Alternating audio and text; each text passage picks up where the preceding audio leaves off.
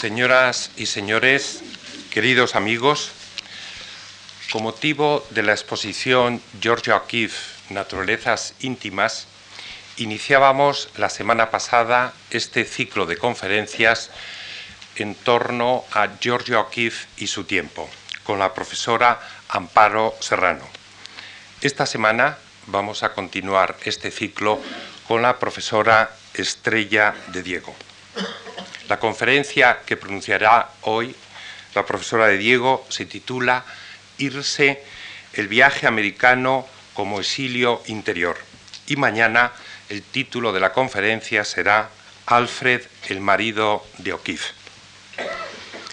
Estrella Diego conoce bien la cultura norteamericana, entre otras cosas porque ha pasado largas temporadas viviendo en Estados Unidos y por otro lado también ha estudiado e investigado las relaciones entre la mujer y el arte, es decir, combina perfectamente ambas facetas.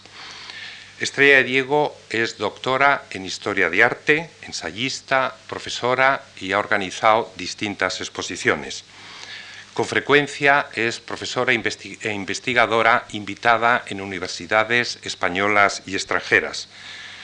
Entre otras invitaciones importantes que ha tenido a lo largo de su carrera, merece la pena destacar la invitación que le hizo la Universidad de Nueva York en su cátedra Rey Juan Carlos I dedicada a la cultura y civilización española. Asimismo, la Fundación Ford la invitó también como profesora en la Universidad de Illinois. Todo esto en los últimos años, en los años 98, 99 y 2000.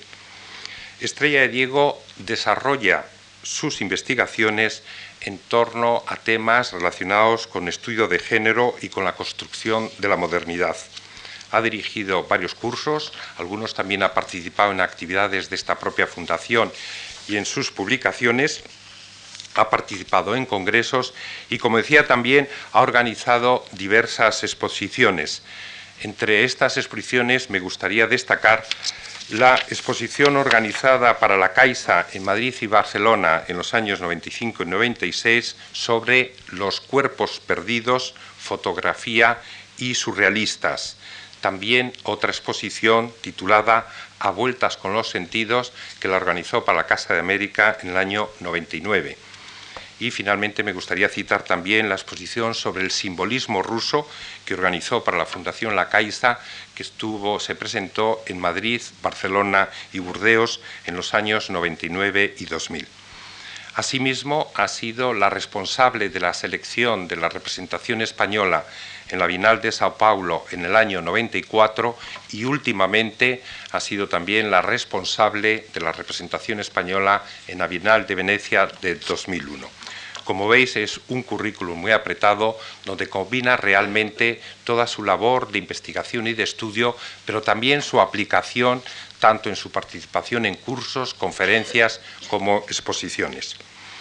Es autora también de numerosos artículos en revistas especializadas españolas y extranjeras y es autora de las publicaciones La mujer y la pintura en la España del siglo XIX, publicado por Cátedra en el 87, El andrógino sexuado, Eternos ideales, nuevas estrategias de género, publicado en Visor en el año 92, Leonardo, publicado en Historia 16 en el año 94, Arte Contemporáneo también de Historia 16 en el año 96 y Tristísimo Warhol, publicado en la editorial Ciruela en el año 1999.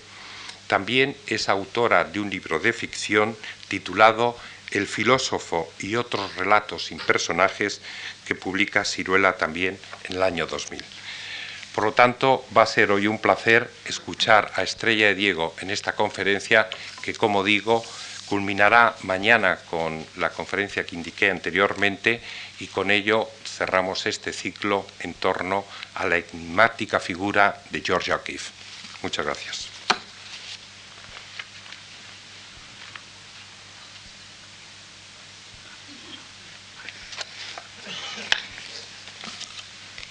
Bien, buenas tardes y muchas gracias a José Capa por su amable presentación y naturalmente a la Fundación Juan Marc por eh, siempre un honor y un placer eh, regresar a esta casa, eh, por la amable invitación también a participar en, este ciclo de conferencias hablando de un tema que además para mí realmente es muy, muy apasionante, muy fascinante y muy querido, que es la figura de George O'Keeffe y naturalmente a ustedes también por su asistencia esta tarde.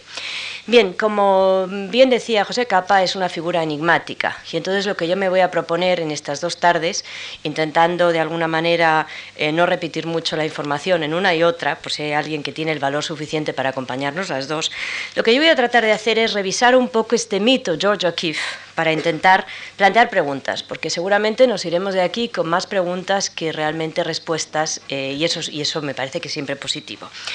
Voy a empezar esta tarde la charla precisamente con un testimonio de la propia O'Keeffe. Y vamos a empezar con la primera diapositiva.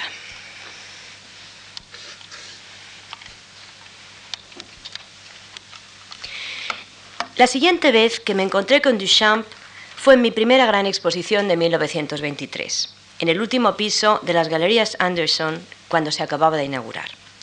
No había mucha gente cuando Duchamp entró, era un cuarto muy amplio y le vi dando vueltas. Se acercó a mí enseguida y dijo, ¿pero dónde está tu autorretrato? Todo el mundo tiene un autorretrato en su primera exposición. Bueno, yo no tenía un autorretrato y nos empezamos a reír. Es todo lo que recuerdo. Esta es precisamente una imagen de esa exposición de George O'Keeffe en las Galerías Anderson de Nueva York. Y hasta aquí la cita de la pintora. George O'Keeffe recogía esta anécdota en un texto escrito en 1973 con motivo de la primera retrospectiva de Marcel Duchamp después de su muerte. Se trata, me parece, de un testimonio muy curioso, a un tiempo exacto y ambiguo, lleno de incertidumbres y de certezas, en el cual lo puramente anecdótico, recordado además con una precisión implacable, el cuarto grande, poca gente, una pregunta directa, se mezcla con una supuesta vaguedad del recuerdo, eso es todo lo que O'Keeffe consigue recordar y es muy extraño porque realmente ha sido muy precisa en otras partes del recuerdo. Casi nada, no consigue recordar casi nada. Apenas una frase dicho o dicha, mejor dicho, de este modo irónico, en el cual siempre comentan sus amigos que hablaba Marcel Duchamp. ¿Dónde estaba el autorretrato de la pintora en esa primera exposición?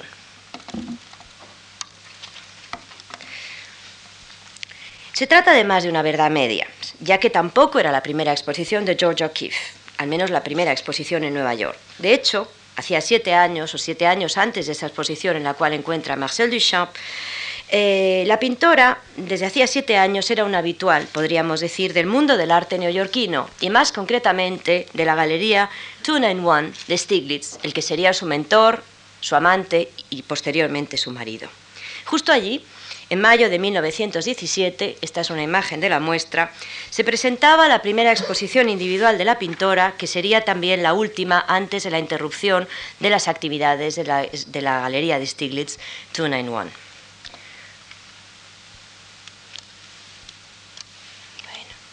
La siguiente, por favor. Sea como fuere, y pese al cierre de la galería, durante el lapso que separó la muestra de la Tuna in One de la comentada por Duchamp en las galerías Anderson, Stiglitz, el que sería mentor y marido de la pintora, se había desde luego movido para intentar mandar lienzos del artista a las exposiciones colectivas, algunas exposiciones colectivas. Aquí ven ustedes un lienzo de 1915 y, por el otro lado, también se había dedicado a promocionarla, si se me permite utilizar este término, a partir de los propios retratos fotográficos que había hecho, expuestos por primera vez en 1921. Aquí ven ustedes una imagen de esa serie precisamente del año 17.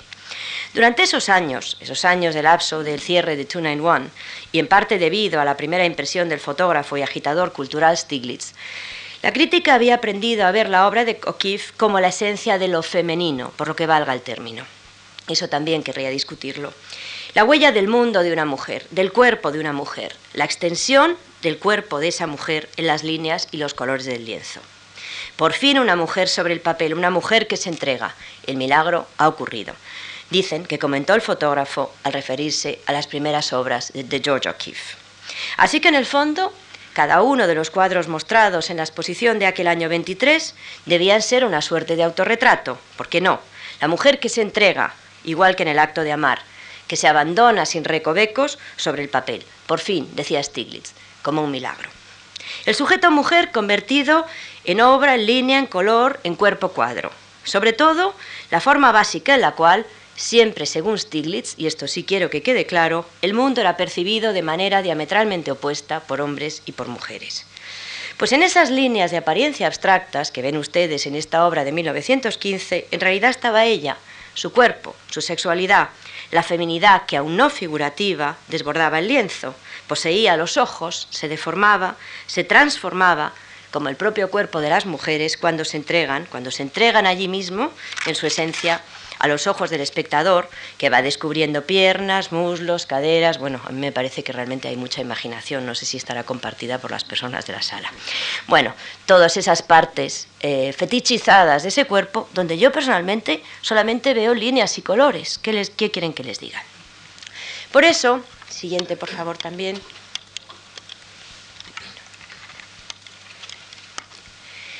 Por eso, como digo, eh, parece extraña la frase de Duchamp. ¿Por qué no reconoció Duchamp aquellos obvios autorretratos de O'Keeffe? Línea, cuerpo, desnuda, desnudo, cuerpo desnudo, curva, cuerpo, órgano, símbolo, si incluso años más tarde, en 1933, en la revista The New Yorker, eh, se gastaba una broma sobre la obscenidad de aquellas líneas que desvelaban más que velaban aquellas abstracciones más impúdicas que las Venus desnudas, más desnudas que esas Venus, diría yo, líneas sinuosas que debían ser cubiertas para preservar la decencia del visitante, la decencia al menos de los ojos, de aquel que sabía leer entre líneas. Eh, el chiste se llama El hombre que entendía el simbolismo. ¿Cómo pudo entonces escaparse la Duchamp lo más evidente? ¿Cómo pudo no darse cuenta de la presencia de los autorretratos en la exposición de O'Keeffe del año 23, si él lo sabía todo sobre autorretratos? De hecho, siguiente por favor, eh, Marcel Duchamp se había presentado a la sociedad neoyorquina a través de un supuesto autorretrato algunos años antes de esta exposición de O'Keeffe, el 17 de febrero de 1913. Aquel día se inauguraba en Nueva York, seguramente algunos de ustedes lo recordarán, la primera gran exposición internacional de arte que tomaba el lugar del emplazamiento donde, donde se daba, The Armory Show. El emplazamiento donde físicamente ocurría era la armería del Regimiento 69. Se trataba de una de las muestras más ambiciosas en la historia de las exposiciones temporales, cuya finalidad última era muy sencilla, familiarizar a los americanos con las nuevas tendencias del arte europeas, en este caso, aquellas que estaban causando furor entre los intelectuales y la crítica. El Armory Show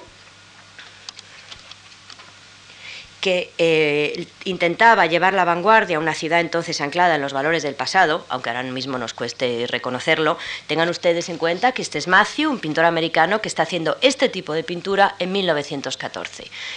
la obra de Duchamp, como antes he dicho, es de 1913. Les he puesto esto simplemente para que se den ustedes cuenta que la idea de Nueva York es una idea muy reciente realmente. En el año 14 las cosas eran bien distintas. Como digo, intentaban de algún modo cambiar un poco esa perspectiva de un arte un poco remilgado, un poco fin de siglo, fin de siglo XIX, que en ese momento estaba en la moda en Nueva York. El Armory Show se proponía, por tanto, mostrar las novedades europeas y apoyar a los jóvenes americanos más radicales, porque Estados Unidos, y esto es muy importante para la narración que quiero abordar hoy, necesitaba una vanguardia propia, acorde con los tiempos, ya en ese año de 1913-14.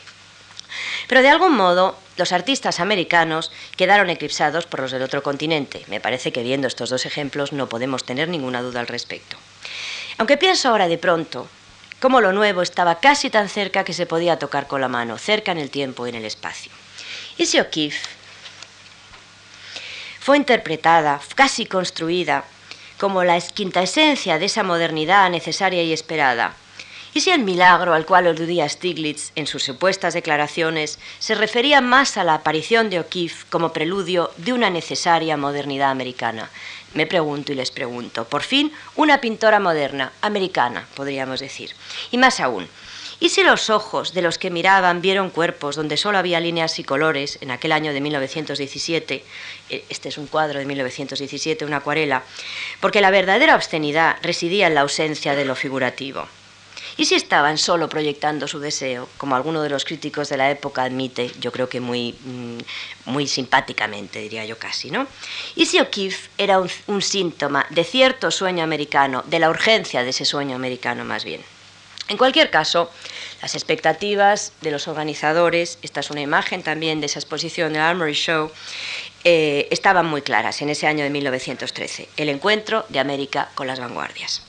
Las dos semanas de la muestra pasaron sin pena ni gloria. Parecían convertir las esperanzas en fracaso y si bien el público y la crítica habían sido requeridos para la cita, solo en la tercera semana la gente empezó a acercarse. Y yo diría que en ese momento, en ese encuentro que provocó un poco de todo, risitas nerviosas en algunos casos, indignación a veces, América entró en la historia de la modernidad. Los nombres allí expuestos fueron muchos y de muy diferente procedencia, y también propuestas, evidentemente. Hasta estaba Picasso, ese Picasso cubista, que pese a todo pronóstico no fue el centro de los ataques a la nueva forma de entender la pintura, no.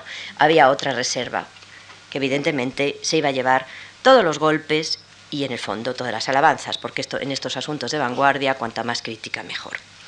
De hecho, la obra que más indignación causó fue la de un joven artista instalado en Nueva York, cuya encuentro yo recordaba al abrir esta conferencia, que había llegado desde París. La prensa y el público llegaron incluso a seleccionar esta obra como símbolo de lo incomprensible y ridículo del nuevo arte, y hasta se abrió un concurso en el cual se premiaba aquel que consiguiera dar una explicación al cuadro. Porque la verdad es que a pesar de buscarlo y buscarlo, nadie de los que allí se hallaban conseguían encontrar el desnudo bajando una escalera, esta obra mítica de Marcel Duchamp.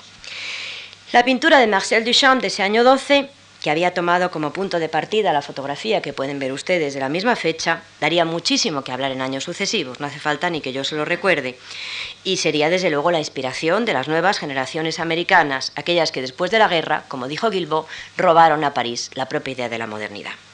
Pero ¿qué era ese desnudo bajando una escalera? ¿Dónde estaba la escalera? Y más aún, ¿dónde estaba el desnudo? ¿Por qué un desnudo? ¿Qué quedaba del desnudo? ¿Qué historia podía estar contando este cuadro? ¿Y de qué modo era un autorretrato, como yo decía al principio de la charla? ¿Es que era al fin un autorretrato? ¿Cómo había disfrazado el cuerpo a Marcel Duchamp?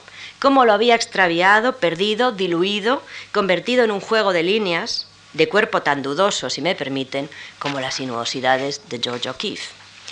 Pero sobre todo, ¿por qué recordaba O'Keeffe lo en apariencia más irrelevante de aquella conversación con Marcel Duchamp frente a su exposición de 1923. ¿Por qué, en primer lugar, se rieron de ese modo cómplice que da a entender la pintora en el texto sobre la ausencia del autorretrato? ¿Qué mascarada se esconde detrás de cada autorretrato de la modernidad? Esta tarde yo quisiera hablarles de autorretratos, o quizás no. Me conformaría tal vez solamente con hablarles de disfraces. Aunque sí, a lo mejor si hablo de autorretratos, porque en la modernidad autorretratarse es representarse, travestirse, dejar que el otro haga el trabajo sucio, mecánico, para hacer, en el fondo, para presentar la representación que cada uno de los artistas anda buscando. La siguiente, por favor.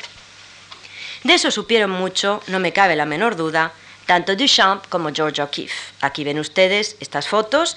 Eh, la, de, la, de, su derecha es una foto tomada en 1920-21 por, eh, por Man Ray, eh, la famosa foto de Duchamp disfrazado de Rose la vie. El amor lo es todo. Me parece que ya bastante elocuente el nombre que él elige para travestirse. Y por otra parte está esta foto del 18 que es una foto de George O'Keeffe. Mañana entraré un poco más a estas comparaciones, tomada por Stiglitz. ¿no? Y a lo mejor seguramente se rieron, si es que se rieron en ese encuentro de aquella inauguración de 1923, porque sabían que presentar no era mucho, que lo importante era representar. Y no me cabe la menor duda que los actores de esta obra fueron Duchamp y, George O'Keeffe, y no Man Ray y O'Keeffe, eh, perdón, y Stiglitz. Por eso también recordó O'Keeffe en aquella escena lo relevante, o relevante al menos para ella en ese encuentro con Duchamp, porque Duchamp no vio en sus cuadros el cuerpo de O'Keeffe, el cuerpo herida, símbolo, sexualidad, voluptuosidad, mujer. Se puso a buscarlo.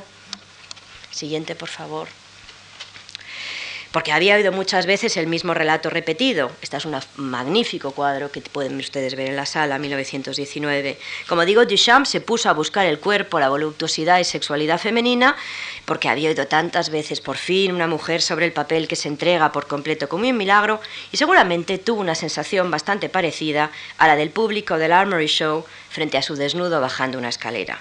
Porque por mucho que buscara y buscara, frente a los cuadros de O'Keeffe, Duchamp no acababa de encontrar esa esencia siempre comentada de la mujer americana. Yo tampoco la encuentro, ¿qué quieren que les diga?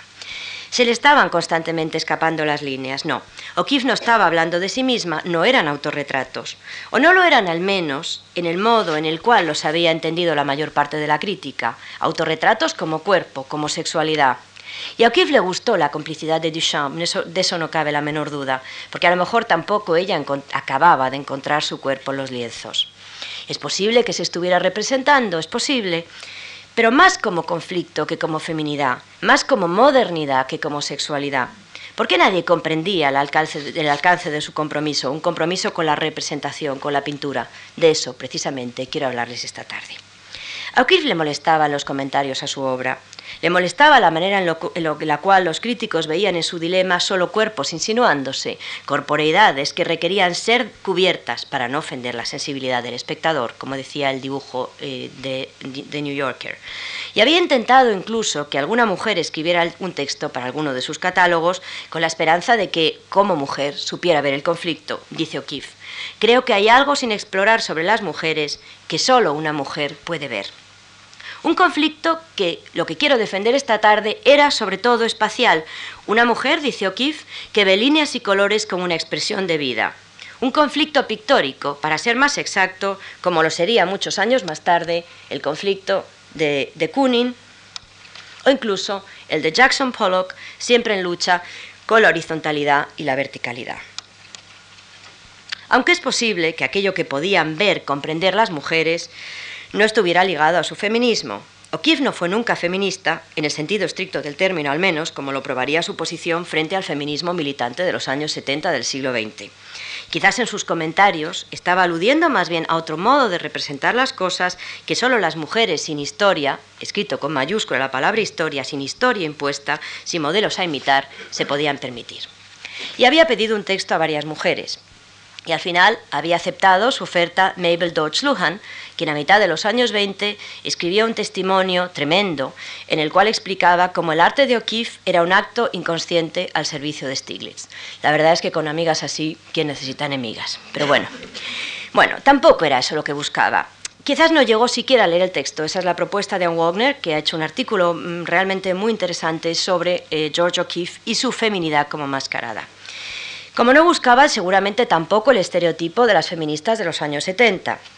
La presentación que de ella hizo Judy Chicago en su Dinner Party, que era una obra colectiva, para los que no estén familiarizados, típica de los años 70, la cual las distintas pintoras se iban representando a través de lo más importante de su producción, como digo, le desagradó profundamente, como ella misma explica, como la misma O'Keeffe explica. Eh, la representa a través de órganos, vísceras, eh, una bandeja de órganos y vísceras que le desagradó profundamente. Personalmente, la verdad es que no me extraña nada que le desagradara. Aunque de una forma positiva, la interpretación de Judy Chicago volvía a reproducir de alguna manera el, estereotipo de sus contemporáneos, de los contemporáneos de O'Keeffe. Detrás de los colores y las líneas se camufla el cuerpo. Y yo diría, si los colores y las líneas son de una mujer, claro, porque en el caso de Duchamp nadie se planteó dónde estaba el desnudo. Y se había asombrado también O'Keeffe al escuchar los comentarios de la crítica frente a los retratos que le había hecho Stiglitz, que mañana comentaré. Ella decía, no me reconozco allí después de tantos años, ese no era su cuerpo, no era ella, repetía. ¿Cómo reconocerse en un disfraz? ¿Cómo ser objeto, en el fondo, del deseo de otro, cuando se es actor de ese deseo? ¿Quién proyecta? Yo les preguntaría. ¿Cómo proyectamos? ¿Cómo nos apropiamos de un KIF de un modo u otro escribiendo versiones de su historia, de su mito, de su conflicto, que en el fondo podría ser solo pictórico y espacial, como les he anunciado que discutiré esta tarde. O'Keeffe feminista, O'Keeffe americana, O'Keeffe modernist. Modernist sería el modernismo, la modernidad americana de los años 40-50. No hay realmente una traducción, modernist, moderna americana, eh, de esa modernidad de los años 50 del siglo XX que está epitomizada por la Escuela de Nueva York. Así que ya les he avisado que voy a hablarles de autorretratos, porque es en este territorio donde para mí se manifiesta el conflicto último en la construcción de la subjetividad, cómo nos vemos, cómo nos ven. Tal vez, porque como le sucediera a Duchamp, miro la obra de O'Keeffe y no acabo de ver su vida, porque leo sus biografías y no acabo de encontrar sus obras, porque observo estas maravillosas fotos que le hizo Stiglitz y al final no consigo encontrar a Stiglitz sino como acto mecánico, como simple mediador. ¿Quién se apropiaba de quién? ¿No estaba acaso George O'Keeffe apropiándose de la mirada del fotógrafo? Por eso, durante estos dos días, voy a intentar revisar dos de las grandes etiquetas a través de las cuales O'Keeffe ha pasado a la posteridad. Modernist, modernista en el sentido americano, como antes decía, lo moderno, ese nuevo arte que se consolida en los años 50 del siglo XX, y feminista. Etiquetas que de un lado y de otro nos sirven seguramente para construir un relato con estatus de historia, con mayúscula, si bien en el fondo se trata solo de relatos románticos, como cada uno de los que vamos construyendo cuando el mito nos desborda, y me parece que el mito Kif realmente nos desborda. Aunque más aún, querría plantear la imposibilidad última de reconstruir la auténtica, entrecomillada, historia de O'Keeffe por lo que valga el término auténtico, ya que lo auténtico es solo un deseo, una imposibilidad, una ficción, siempre una ficción. De hecho, como plantearía la narratología, en este caso como en otros, parece imprescindible distinguir la historia de la narrativa. La historia es una disciplina de investigación y un modo de conocimiento y la narrativa es una modalidad de discurso y un género literario. O dicho de otro modo, la historia es lo que pasó y la narrativa el modo que se elige para contar lo que pasó. No obstante, el problema surge de forma inmediata y me parece que es muy obvio en el caso de O'Keeffe. ¿Es posible presentar cualquier tipo de dato no narrativizado, en pocas palabras, historia objetiva? ¿No es cada historia siempre una narración en el simple intento de intentar ordenar la secuencia temporal? Si esto es cierto, y en mi opinión es cierto, toda historia como la entendemos en la época moderna es una narrativa, el asunto es más grave si cabe, porque las historias reenvían unas a otras, cada historia reenvía una historia anterior, ¿no? Eso que decía Benjamin, nos hemos quedado sin historias. Por eso, al hablar de la historia de una mujer, a partir de la narrativa impuesta, evidentemente, tendemos a una organización, a una narración que reenvía otra narración previa. Esto me parece obvio. O mejor dicho, tendemos a una narración que reenvía la historia que esperamos oír, dependiendo evidentemente de nuestra fuente de origen. Una mujer, entonces hay inmediatamente que buscarle el marido, a ver cuál era la vida privada de esa mujer, cosa que en el caso de los, de los señores, como voy a ver dentro de un momento, nunca se hace, ¿no? Entonces la historia con mayúscula presenta a las mujeres de un determinado modo, porque las mujeres se asocian a determinadas narrativas en las cuales mm, resulta siempre o de las cuales resulta siempre muy complicado escapar. Los parámetros narrativos, evidentemente, antes decía, y me parece que todos podríamos estar de acuerdo, son muy distintos si hablamos de hombres o de mujeres, eso es obvio. Por ejemplo, un caso muy, me parece que es absolutamente indiscutible, Picasso. Eh, bueno, muchas veces se habla de Picasso y las mujeres de la vida de Picasso, las mujeres que conoce a lo largo de su vida. Pero para hablar de Picasso y su producción no es imprescindible hablar de Dora Maar. Y si no habláramos de Dora Maar, no entenderíamos el Guernica en sus fases, que es muy importante para la vida de Picasso. A nadie se le ocurre hablar de Dora Maar. Es más, Dora Maar había desaparecido hasta que ha sido hace poco redescubierta. Por el contrario, las historias de, las mujeres, mucho peor su obra, deben partir con demasiada frecuencia de las relaciones masculinas. Es raro hablar de Dora Maar sin citar a Picasso, pero no viceversa. Las mujeres son primero mujeres y luego artistas, antes cuerpo que línea y color, hablando del caso de, de, de O'Keeffe. Por eso tal vez nadie buscó el cuerpo de Duchamp en el desnudo, pese a haber estado allí de partida, como hemos visto a través de la fotografía, y por eso todos y todas rastrearon el cuerpo de O'Keeffe en sus colores y sus líneas, también del año 1919. Así que O'Keeffe, víctima de Stiglitz, verdugo de Stiglitz, benefactor al hacerle retomar la fotografía, O'Keeffe y Stiglitz como protagonistas de un romance americano, título de un libro de Benita Eisler que no les recomiendo, O'Keeffe y Stiglitz, esa extraña pareja, como dicen otros. O'Keeffe heroína al trasladarse a Nuevo México, excepción. O sencillamente, y esta es otra de mis propuestas, un personaje más en busca del exilio interior, en busca de América, como tantos americanos, y por qué no, más harta del paisaje que del marido. ¿Y cómo podría revisarse su autorretrato, que todos vieron como lo femenino esencial y que ella aceptaba como tal de alguna manera, desde ese momento al menos, convirtiéndose en una especie más de, que en autorretrato, en una especie de autobiografía? Porque O'Keeffe pintaba lo que tenía delante, de eso no me cabe la menor duda. Eh, sus pinturas de Nueva York, esta es una imagen del Shelton Hotel, donde vivió bastante tiempo con Stiglitz, 1926, pues demostraría que O'Keeffe siempre pintaba lo que tenía delante. Y se trata además, en este caso, de un regreso a una especie de figuración abstracta para evitar los malentendidos sobre el cuerpo. O sea que realmente eso a ella le estaba pesando mucho la historia que todos contaban sobre el cuerpo en el lienzo, la mujer que se entrega. O'Keeffe miraba el mundo muy atentamente. Lo miraba, sin duda, muy atentamente. Si de verdad hubiera tenido el cuerpo como referente, ¿Para qué a Nuevo México? Plantearía yo como hipótesis de trabajo. Piénsenlo un momento. Quería que los ojos se le llenaran de imágenes nuevas, por eso se fue de Nueva York, como digo, huyendo más del paisaje que del marido. Voy a contarles una narración que, como el resto, habla de algunas de las historias que se esperaron de O'Keeffe.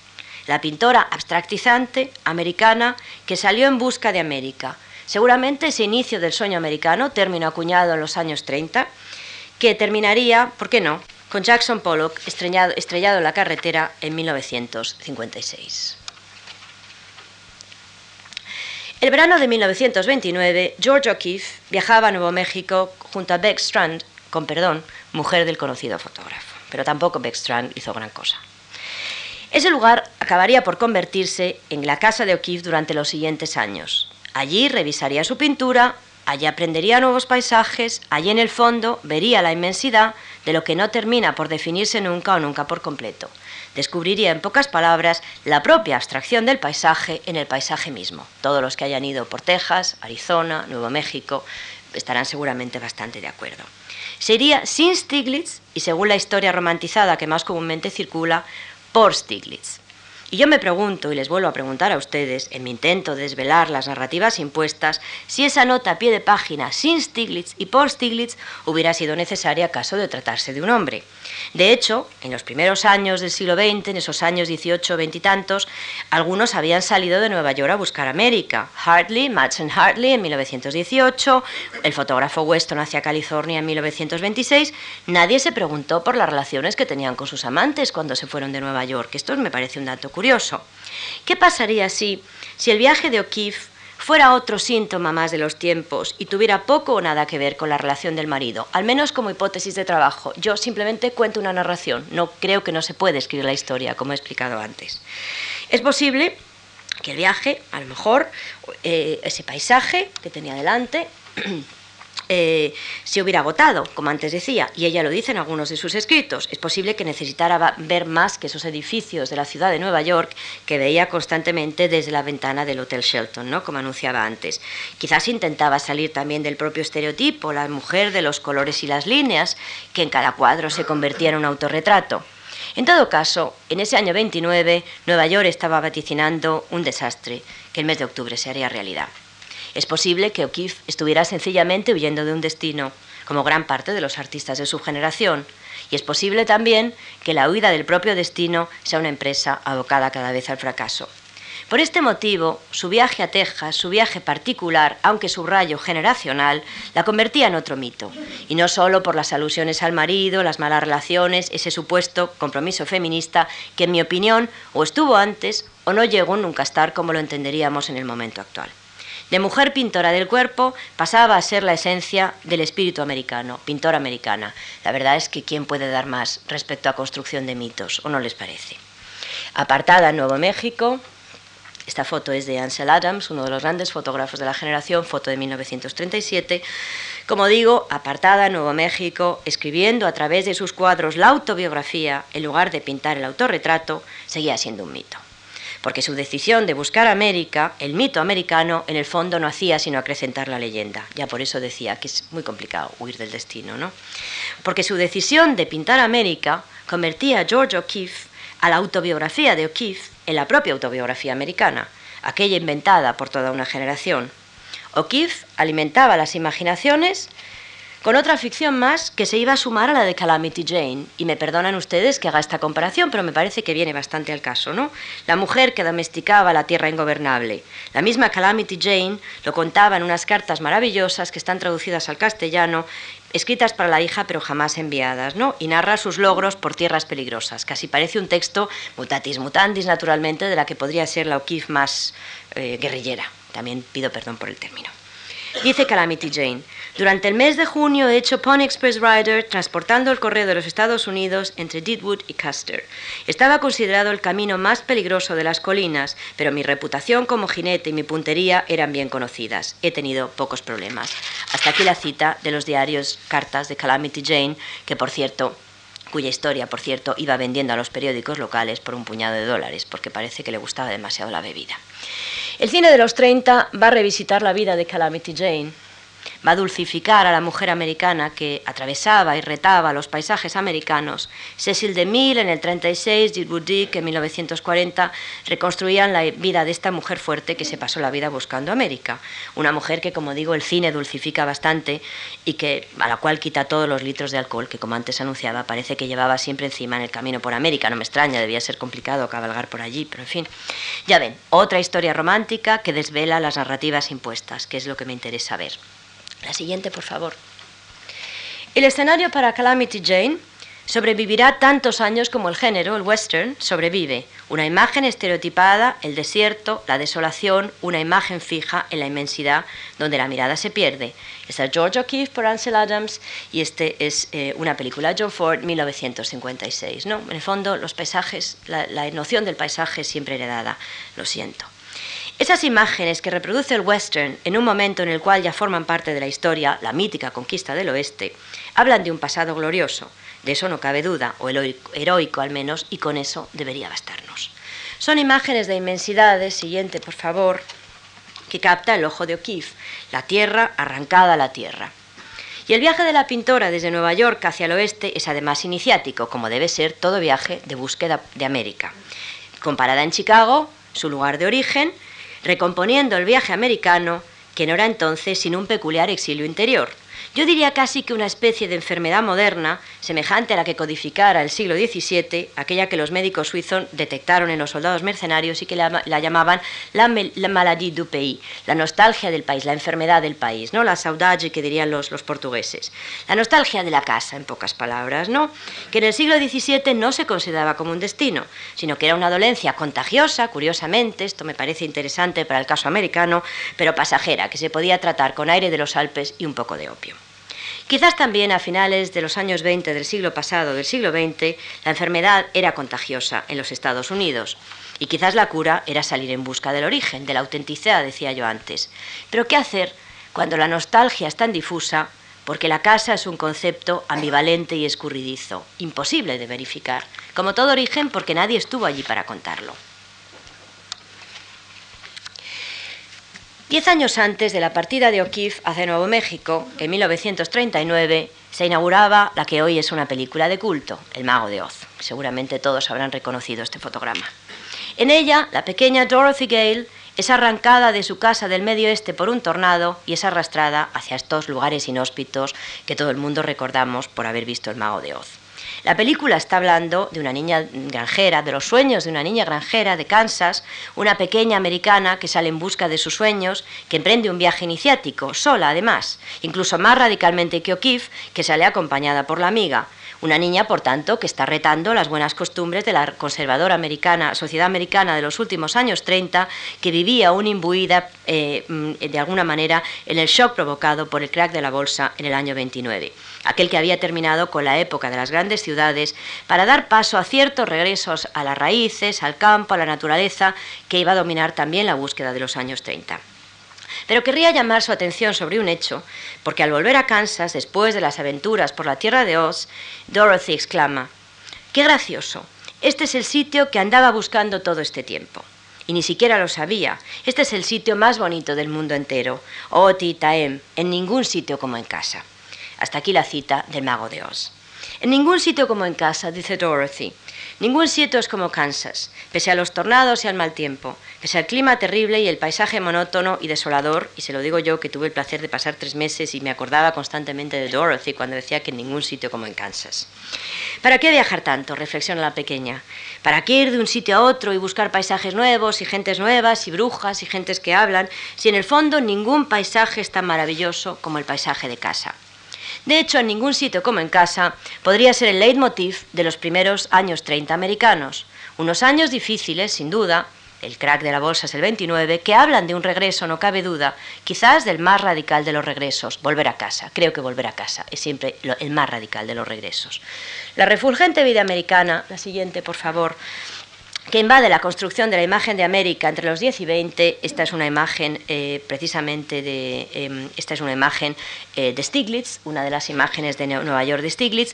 Esa imagen, como digo, ejemplificada por el propio perfil de Nueva York, devuelve la mirada hacia una América que la propia imagen corporativa, las ciudades modernas han desbancado y han olvidado y han dejado apartada. El país se ha derrumbado y con él los sueños modernos de las ciudades invencibles. Las gentes vagan por las calles en busca de empleo, hacen cola esperando un pedazo de pan. Esta es una foto de 1930 que desde luego me parece muy desoladora respecto al material que normalmente manejamos de la ciudad de Nueva York. Pero al tiempo, el campo también sufre inundaciones que destruyen las cosechas del medio oeste. Esta es una foto de Dorothea Lange de la mitad de los años 30. Y los pequeños campesinos se derrumban también como la bolsa frente a la mecanización en los cultivos. ¿Qué hacer? ¿A qué imagen recurrir cuando todas las imágenes donde reflejarse parecen tan devastadoras? En vista de la situación desesperada del país, el presidente Roosevelt exclama en un discurso público de enero de 1933, lo único que debemos temer es el propio temor, con estas declaraciones un poco grandilocuentes que a veces se hacen desde la presidencia norteamericana. Y América, perdida, sin una imagen estable en la cual reflejarse, decide entonces buscar América. Si por buscar América, naturalmente, entendemos rastrear una imagen construida en la memoria, una imagen imposible, una imagen en la cual mirarse. En los años 10-20, la imagen abstracta de América, curiosamente epitomizada por la naturaleza, esas imágenes que veíamos de, O'Keeffe, tenían mucho de sueño, mucho de Arcadia. Ya lo hemos visto, como digo, al hablar de George O'Keeffe.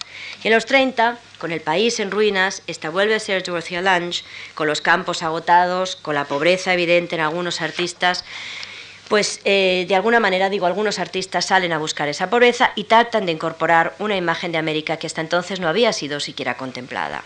La naturaleza parece de algún modo ser devuelta a ese lugar áspero y nada idealizado en el cual o al cual en realidad pertenece, una naturaleza que se tuvo que conquistar palmo a palmo, como bien contaba Calamity Jane, y que incluso después de conquistada reta cada día a levantarse, y vuelvo yo a dar fe de tal cosa porque cuando no hay tormenta de hielo hay tornado y cuando no tormenta de nieve. Igual que cuando todo va mal, intentamos encontrar un rastro de los que fuimos al intentar buscar en nuestra imagen rota y no reconocerla, América trata de buscar un pasado. Un pasado que tenga unas raíces distintas de las ciudades cosmopolitas y que le devuelvan a sus orígenes. América intenta construir una nueva autografía y ahí está Dorothea Lange. Pero los orígenes, avisaba antes, se inventan siempre, se sueñan siempre. Son el territorio de la no autenticidad, no hay remedio, porque en el fondo nadie estuvo allí para verlo y nadie estuvo ahí para contarlo, para narrarlo. Los orígenes son siempre la narrativa del deseo porque no hay palabras que los definen, o porque faltan, o porque se han perdido, o porque nadie las recuerda. ¿Cómo regresar pues a América y a qué América? ¿Dónde buscar América? ¿En qué paisajes? Cada paisaje es siempre, indefectiblemente, incluso en este caso de un paisaje realista de Dorothea Lange, una construcción cultural. Miramos solo aquellos paisajes de los cuales tenemos un referente preciso. Creo que esto lo hemos notado siempre al mirar cualquier paisaje. Vemos los paisajes que reconocemos, los paisajes que nos han sido narrados antes. Los paisajes, seguramente como todo en la vida, son una construcción sentimental. Incluso aquellos paisajes que creemos libres de la cultura pueden acabar por ser un producto de la misma. En el acto de identificar un paisaje eh, hay siempre una presuposición eh, o al menos una noción previa que es ante todo cultural. Aquí he traído dos ejemplos, un paisaje eh, de Bürstadt 1870-1880 y en este caso un paisaje, uno de los paisajes de Nuevo México de George O'Keeffe. Esta idea de algún modo del drama del paisaje seguramente, aunque fuera de forma inconsciente, estaba allí.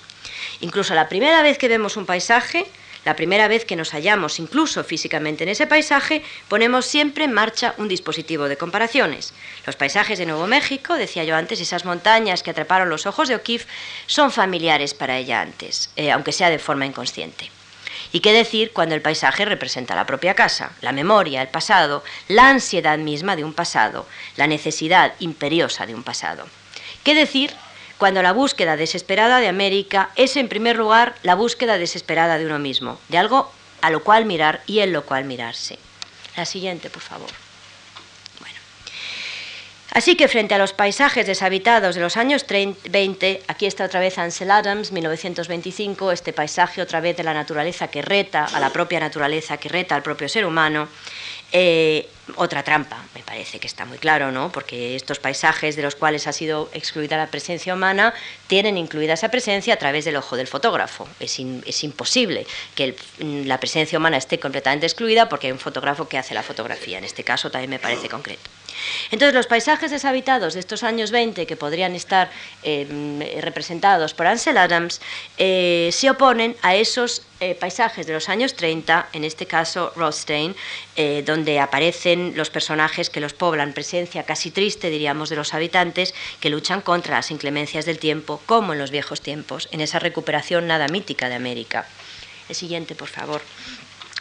La, si la película El río, de 1938, Lawrence habla del modo en el cual el gobierno federal trabaja para evitar los efectos devastadores de una riada, evidentemente los momentos de crisis también son momentos de gran grandilocuencia política. Las imágenes idealizadas de Wood que aparecen aquí seguramente intentan reconciliarse con esa tierra áspera. Y de este modo, frente a la desolación, a toda aquella desolación que está ocurriendo, los años 30 se ponen manos a la obra bien sea hablando de los logros del gobierno, bien sea de algún modo suavizando los paisajes y presentándolos como amigos y no enemigos, de algún modo dulcificando esa tierra áspera. Como digo, es preciso hallar o hasta construir en esos años 30 un pasado reciclable y buscarlo allí donde pueda estar.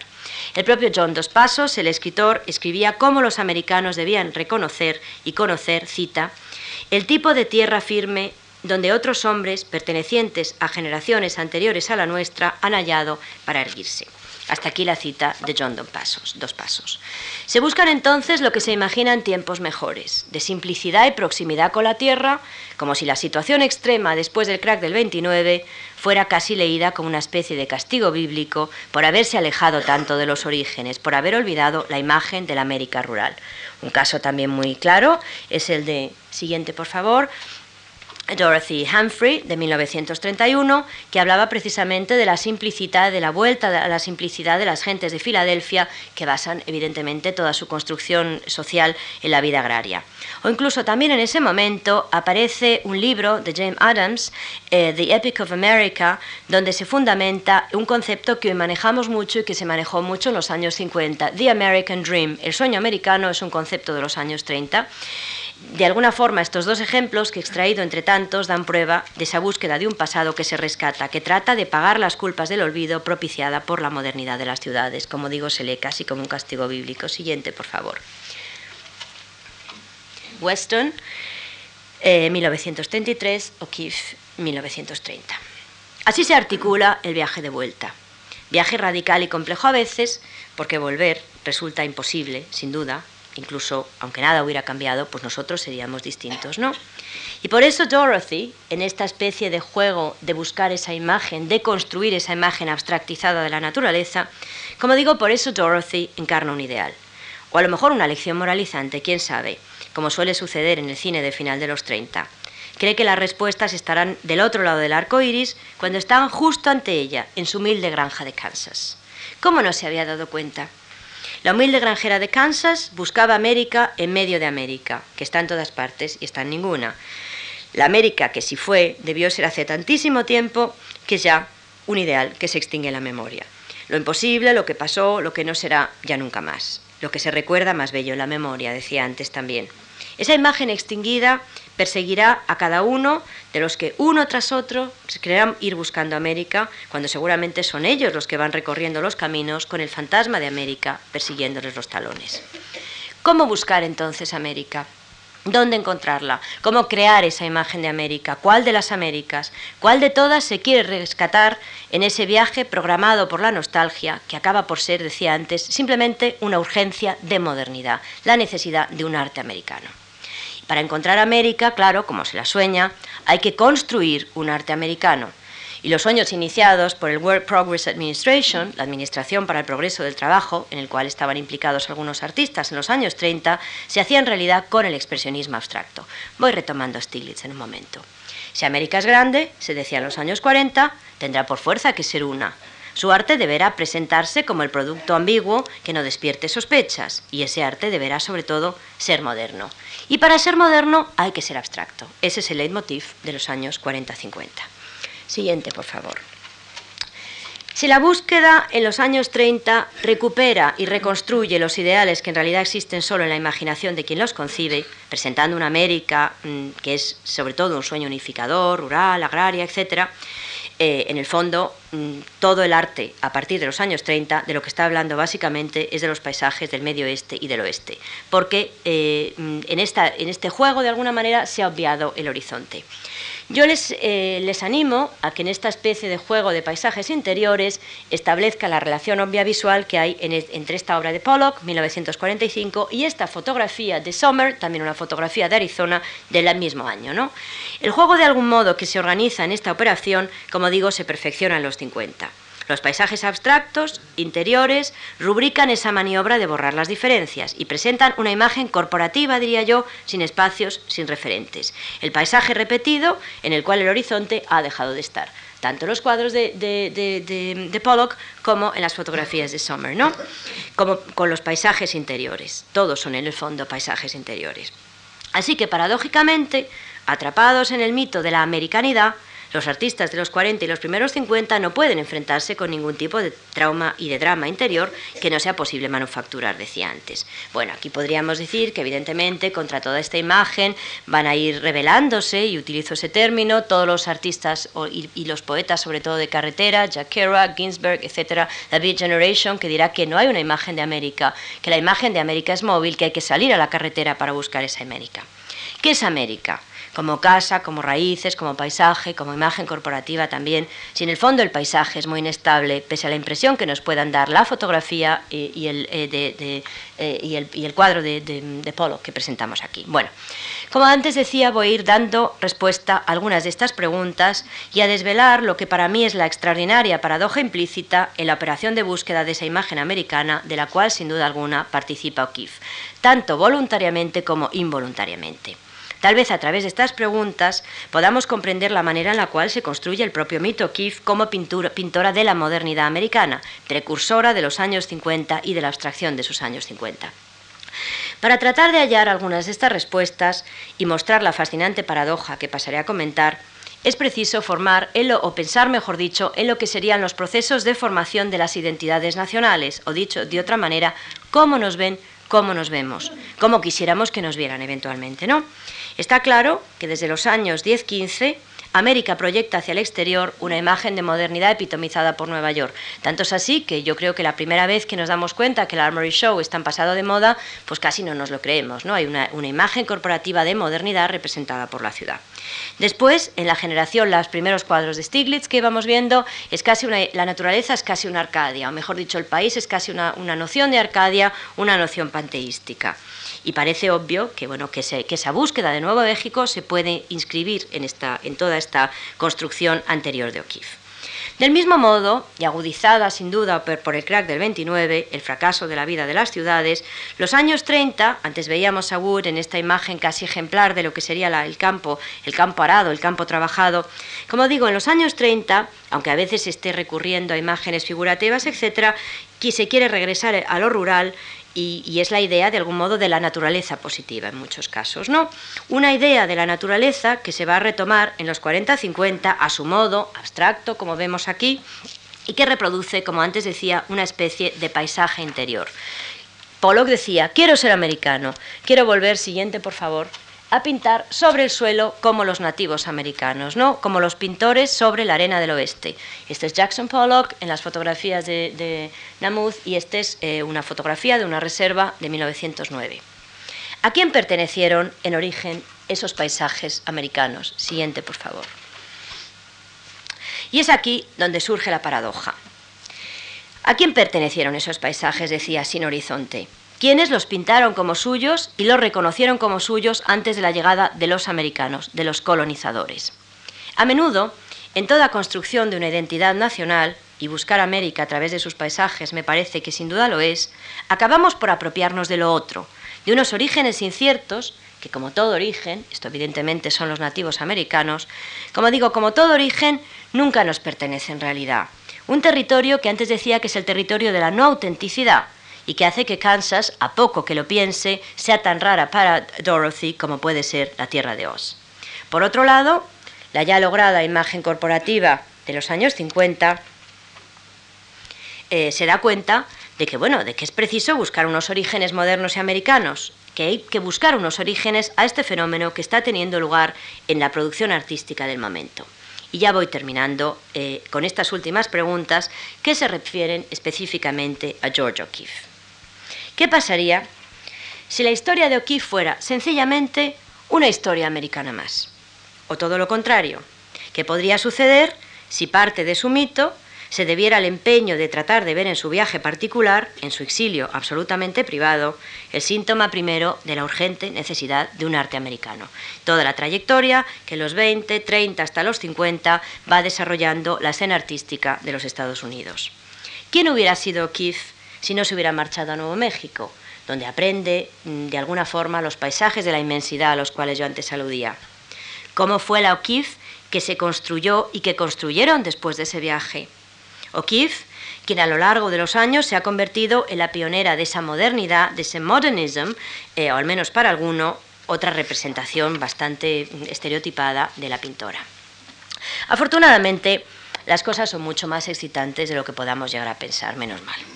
El crítico factotum de la modernidad americana de los 40-50, Clement Greenberg, nunca aceptó del todo a O'Keeffe como pionera de la modernidad americana, porque detectaba un posible significados en sus obras, detectaba representaciones y a Greenberg no le gustaba nada que hubiera representaciones en las obras. Eso no era nada chic, no era nada moderno. Era inaceptable en la conformación del nuevo arte americano.